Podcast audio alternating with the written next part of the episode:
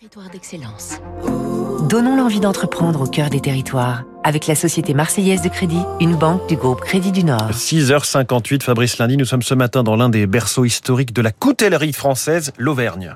Déglon, créé en 1921, est l'une des références dans la fabrication de couteaux à destination des professionnels des métiers de bouche, fromagers, bouchers, poissonniers, des lycées hôteliers, des grandes tables, des particuliers aussi, les plus gourmets.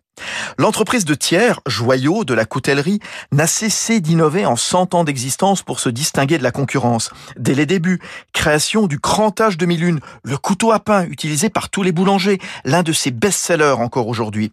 Invention du couteau bec d'oiseau, muni d'une pointe pour ôter les yeux des pommes de terre. Lancement de la collection emblématique de couteaux Silex Premium, ou encore l'an dernier, la pelle à tarte Push and Pull, lauréate du Trophée de l'innovation LSA. Déglon a déposé une centaine de brevets à travers le monde, mais se protéger coûte cher face à la contrefaçon venant de Chine notamment. Moïse Déglon, quatrième génération. On travaille avec des cabinets d'avocats, donc en déposant des, des brevets, des modèles. euh, mais ensuite, le, la plus grande difficulté, c'est de, de suivre l'évolution de, bah, de ces contrefaçons sur le marché, parce que la diffusion est tellement énorme avec Internet qu'on n'est pas forcément averti d'une contrefaçon. Et ensuite, le coût d'une démarche de, de lutte contre une contrefaçon est colossal. Et dans le cas d'une entreprise de notre taille, c'est très difficile de pouvoir y accéder.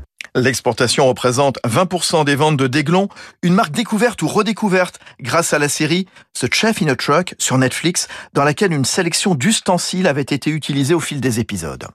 C'était Territoire d'excellence sur Radio